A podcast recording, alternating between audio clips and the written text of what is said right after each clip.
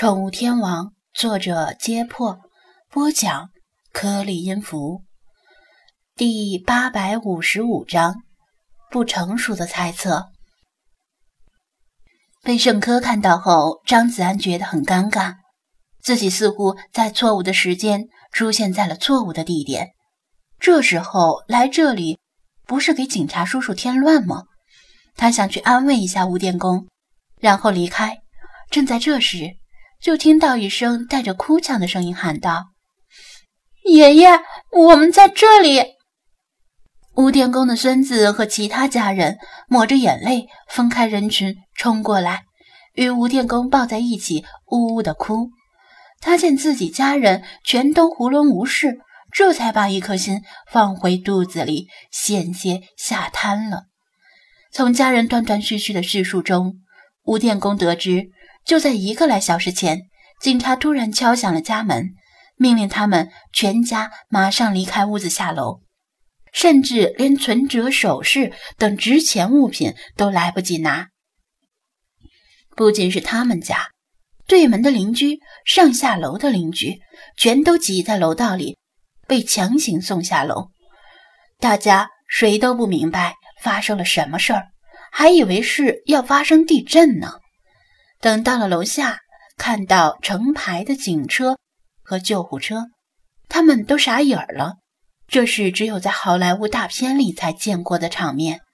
紧接着，有人被抬担架抬到了楼下，抬担架的医护人员全都戴着防毒面具。担架上的人戴着氧气面罩，脸色铁青，双手用力撕扯胸口的衣服。像是呼吸很困难的样子。其中一位被抬下楼的，正是赵汉公。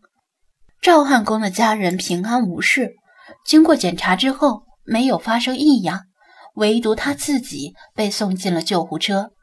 救护车用最快的速度驶向急救中心。后来来到现场的警察越来越多，甚至连看起来很吓人的生化特警小队。也抵达现场，鱼贯而入旁边的单元。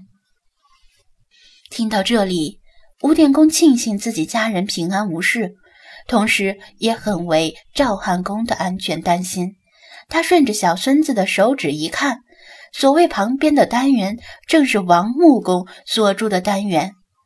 当然，这座单元里还有很多其他住户，并不止王木工一家。吴电工皱眉，昨天晚上王木工打算翻缸，就是重启鱼缸里的生态系统。有些看不上眼的鱼就不要了。一向喜欢贪便宜的赵汉公想要几条王木工淘汰下来的鱼，就跑过去旁观王木工翻缸，还邀请吴电工一起去。吴电工没那么厚脸皮，他自己有退休工资，想要鱼就自己买。不想做这种捡垃圾一样的事儿，有那时间，还不如坐在沙发上看抗日神剧呢。于是拒绝了赵汉公的邀请。赵汉公自己去了，在王木工家里折腾了一两个小时才回来，如愿以偿的要来几条挺不错的鱼，还拍了照片发给吴天公炫耀。吴天公没理他，自顾自睡觉了。截止到这时候。一切都还是好好的，没有任何异常发生，甚至连异常的迹象都没有。第二天一早，吴电工起床去晨练，赵汉公没有晨练的习惯。吴电工想当然的认为他此时还在睡觉。等吴电工晨练完，买了菜回来，家属院里已经天翻地覆。看看生化特警小队在旁边单元里进进出出。吴电工心里起疑，心说：“难道这件事儿与王木工有关？否则也太巧合了吧？不可能，绝对不可能！”他摇头否定自己的想法。尽管他跟王木工不熟，但王木工那个人就是个随处可见的普通人，平平凡凡的过了大半辈子。怎么也不可能与这么大的事情扯上关系，天塌下来他都不信。吴师傅，您还好吧？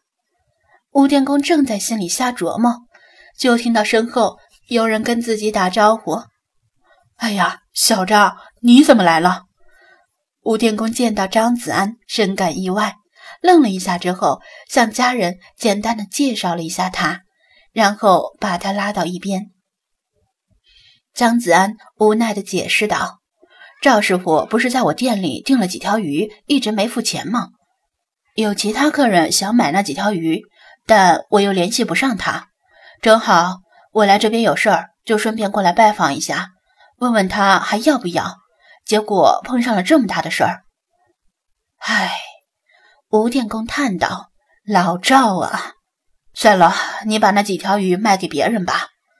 就算老赵这次捡条命回来，估计也顾不上那几条鱼了。”啊，赵师傅真出事了？张子安的猜测得到了证实，他看到赵汉公的孙子哇哇大哭，就猜到了。是呀，吴电工把自己刚从家人那里听到的事儿告诉张子安，说赵汉公已经被救护车送往医院，目前生死不明。张子安也是唏嘘不已。那个人高马大、嗓门洪亮、吝啬而且爱占便宜的赵汉公，仿佛昨天还在他店里大声讨价还价，眨眼之间就躺在了医院里。